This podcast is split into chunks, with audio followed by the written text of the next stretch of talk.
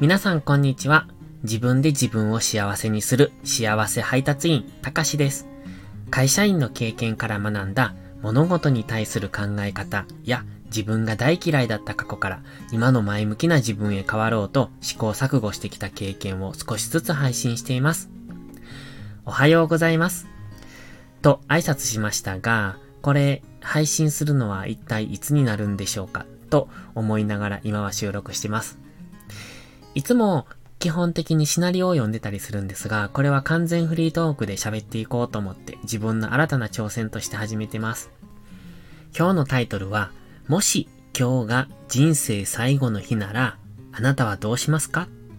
という内容でお話ししようと思います。これ結構難しいですよね。今日一日考えてました。うん、一日は言い過ぎかな。午前中ずっと考えてたんですよ。仕事をしながらなんですけど、もし今日が人生最後の日なら、つまり明日が来なかったら、あなたは満足のいく人生を過ごせたと感じますかっていう、そういう質問なんですけど、まあ、このタイトルで今日は話そうってずっと思ってたので、そのことを今日考えながら仕事をしてました。仕事ちゃんとしてましたよ。で、ただね、これを考えながら仕事をして感じたことがあるんです。もし今日が最後なら、自分はどういう風に過ごしたいかなっていう風に考えてたんですよ。そしたら、うーんと、人に優しくありたいなって思いました。皆さんどう思うんでしょう？僕はそう感じたんですね。人に優しく、つまり、えっ、ー、と、今日が人生最後。まあまあ自分だけでもいいんですけど、今日、明日、もう自分がいないと考えたときに、うんと、周りの人たちが、あの人と一緒に入れてよかったねとか、あの人がいてくれてよかったねって。そんな風に思ってもらえるような自分でありたいなって思ったんです。で、そういうことを今日考えながら働いてたら、自然と人に優しくなれるんですよね。基本的に今僕は幸せになるための方法っていうのをいろいろツイッターでつぶやいたりとかしてますが、それは自分が幸せじゃないからそういうことをするのであって、幸せになりたいと願いながらやってるわけなんですよ。これ多分もし僕が幸せだったらこんなこと言わないと思います。幸せじゃないから、うん、ちょっと幸せじゃないからっていうと後ろ向きな言い方なんですが、幸せになりたいからそうしてる。もちろん自分がなりたいわけであって、で、その言葉で他の誰かも同じように思ってる人が幸せになれればいいなって常々思いながらやってるんですが、自分が人に優しくなれることによってその人が幸せであったりとか、自分がその人に何か与えることができたことによってその人の人生経験に影響を与えられたりとか、その人がいいなって思ってくれるような何かを自分が与えることができたらいいなって。そんな風な自分でありたいなって今日は思いました。うん、強く感じましたね。だから人生最後の日だったら僕は自分という人間がみんなの記憶に残れるようなそんな存在であったらいいなっていうところがゴールかなって今日は思ってたんです。で、ちょっと過去を振り返ってみると、もし今日が人生最後の日なら僕はどんな後悔をするかなって思ったんです。後悔、基本的に、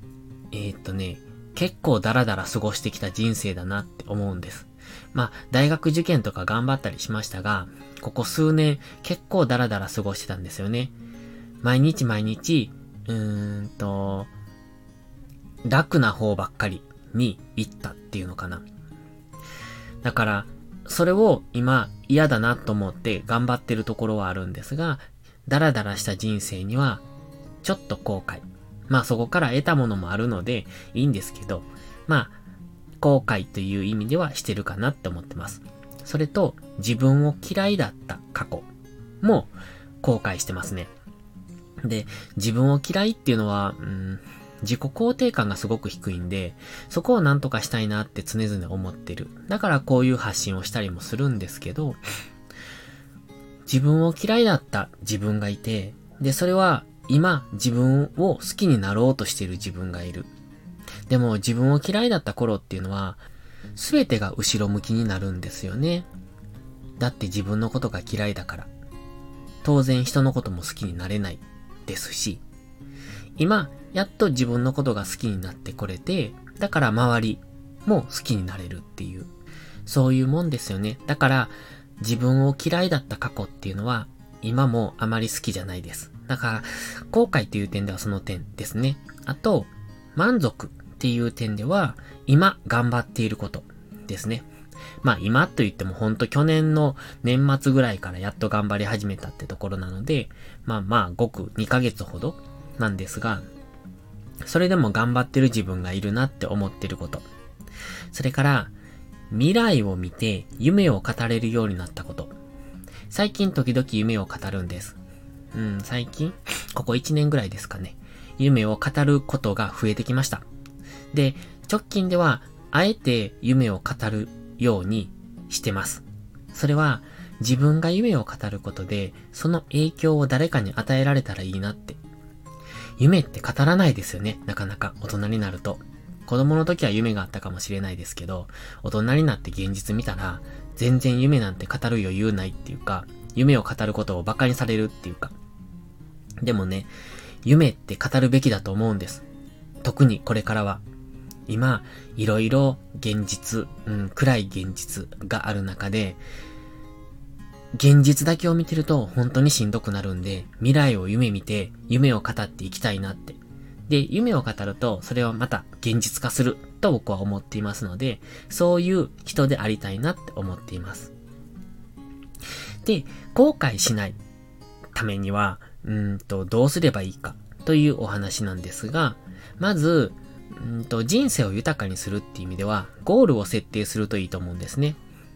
で、ゴールっていうのは、まあ遠くても近くてもいいんですが、もし近いゴールなら、叶えればまた次のゴールを設定すればいいし、と。人生を充実させるためには、まずゴールの設定が必要かなと。そしてそこに近づこうとしていく。それが人生を豊かにする、充実させる、うんと、源になるのかなって僕は思っています。それから、なんとなく生きる。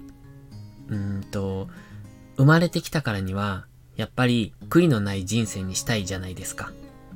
なんとなく毎日快楽とか楽しいこととか楽なことに任せて生きているのじゃなくって、自分に与えられた人生を生き抜くんだって生きてる人ってかっこいいですよね。輝いてますよね。